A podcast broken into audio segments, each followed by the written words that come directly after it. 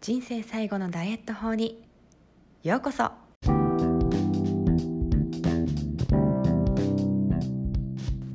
Hi everyone. アメリカ帰国子女セラピストのなほこです。この番組では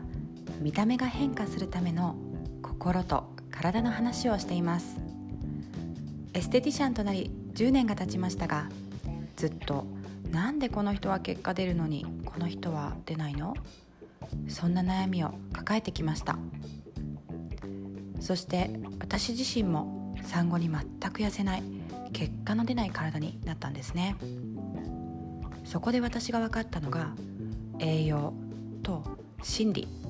のアプローチの必要性でした。あっと驚く変化を出したい方のためのヒントをお伝えしていきます。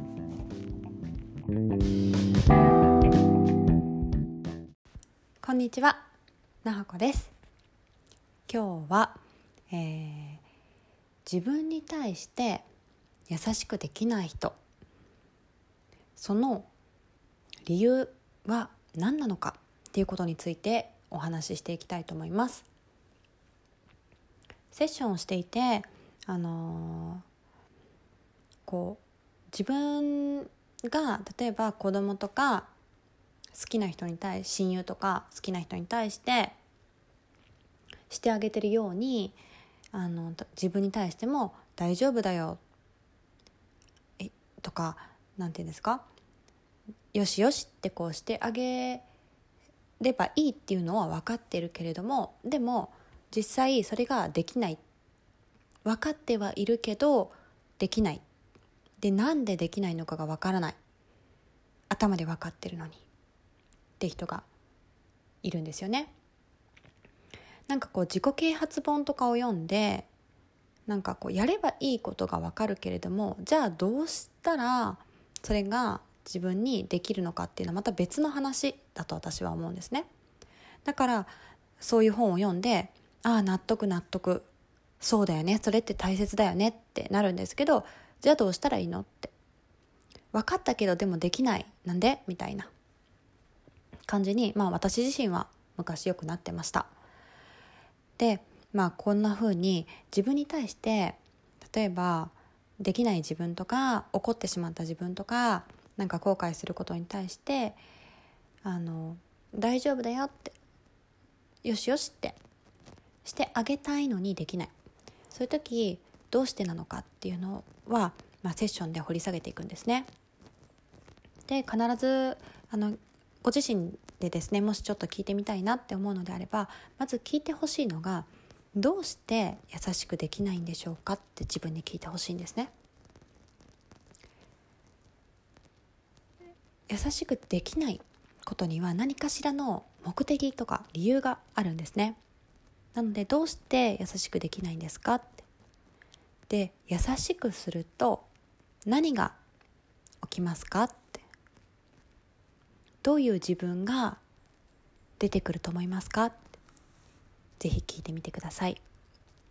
こうすると例えばこう甘やかしてしまう自分が出てくるとかぐうたらになっちゃう自分が出てくるとかうん役立たずな自分が出てくるとか本当人それぞれに答えが出てくる言葉が違うんですね。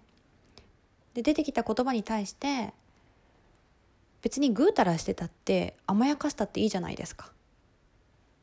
別に役立たずだって別に良くないですかだって全て人生全てにおいて役立たずなわけじゃないですよね。そのなんか優しくしてあげたいその一つの事柄に対しては役立たずっていうふうに自分は役立たずっていう言葉自体がちょっとどうかと思いますけどで自分が認定してるだけであってあなたの存在そのもの全てがやることなすこと全部が役立たずってわけじゃないんですよね。でもそういうふうに感じてたりするわけですよ。でそこにはやっぱり自分がこう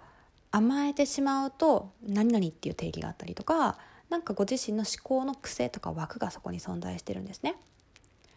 でそういうのがやっぱりあると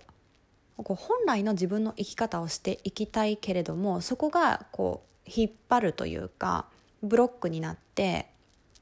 なかなか自分が思い通りの人生をこう歩むことを許可できなかったりとか、まあ、そもそも考えるなんだろう許可を与えられないとかそういう形で止まってしまう方がいらっしゃるんですね。